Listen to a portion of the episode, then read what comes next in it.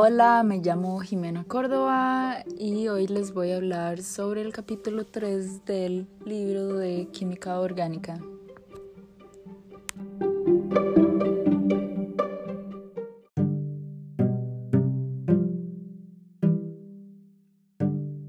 Vamos a empezar hablando de compuestos químicos. La característica principal es que están formados por dos o más elementos Existen tipos de compuestos químicos y sus fórmulas. Vamos a empezar hablando de enlaces covalentes que implican la compartición de electrones y los enlaces iónicos más bien hacen la transferencia de electrones de un átomo a otro.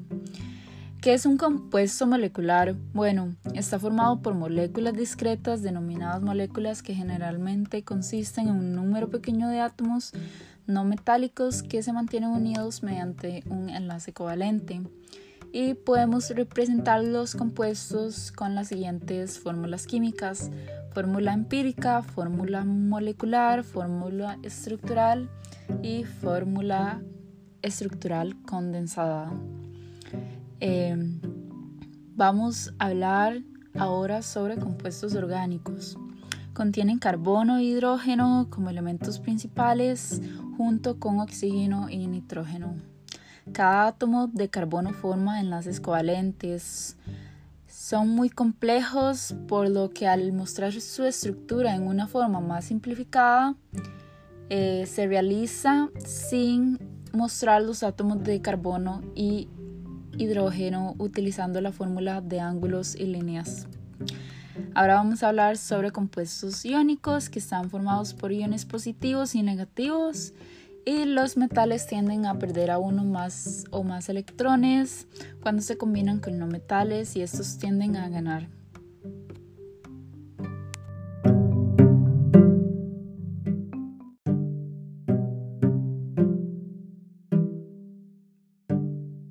Ahora les voy a hablar del que se puede averiguar Luego de sacar la fórmula química, bueno, podemos determinar su masa fórmula. Eh, la masa fórmula es la unidad fórmula en unidades de masa atómica. La masa molecular es la masa de una molécula en unidades de masa atómica. Y la masa molar es la masa de un mol de un compuesto, un mol de un compuesto molecular y un mol de unidades de un compuesto iónico. Y está relacionado con el número de Avogadro.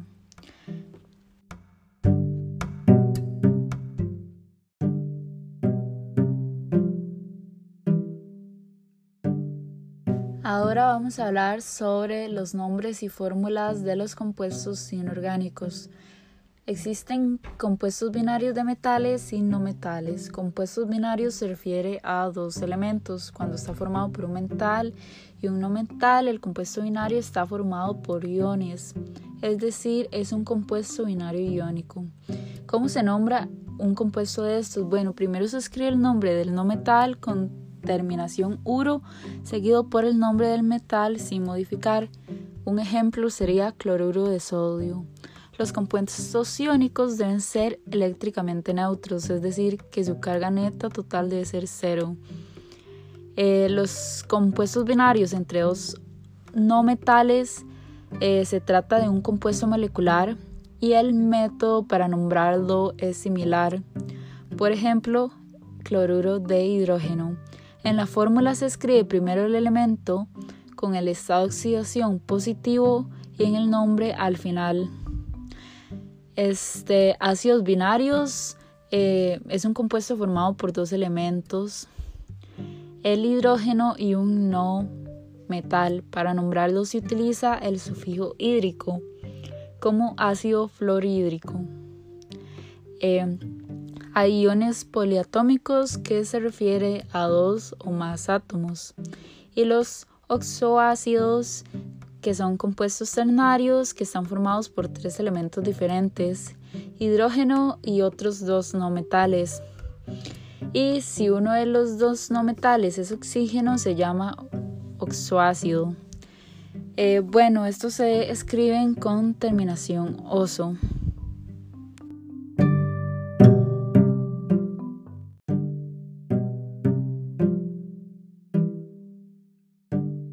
Y por último vamos a hablar sobre los nombres y fórmulas de los compuestos orgánicos. Tenemos a los hidrocarburos, que son compuestos que contienen únicamente carbono y hidrógeno. Y el más sencillo de estos contiene un átomo de carbono y cuatro átomos de hidrógeno, que sería el metano. Eh, hablemos de los alcanos, eh, tienen enlaces sencillos y para nombrarlos se utiliza una palabra raíz y la terminación ano. Y los alquenos tienen uno o más enlaces dobles entre los átomos de carbono y se denominan usando raíz et y la terminación eno. Y por último tenemos los grupos funcionales que confieren propiedades características a las moléculas orgánicas cuando se sustituyen eh, átomos de hidrógeno en las cadenas de carbono o anillos. Muchas gracias por escuchar este podcast. Nos vemos en el próximo episodio.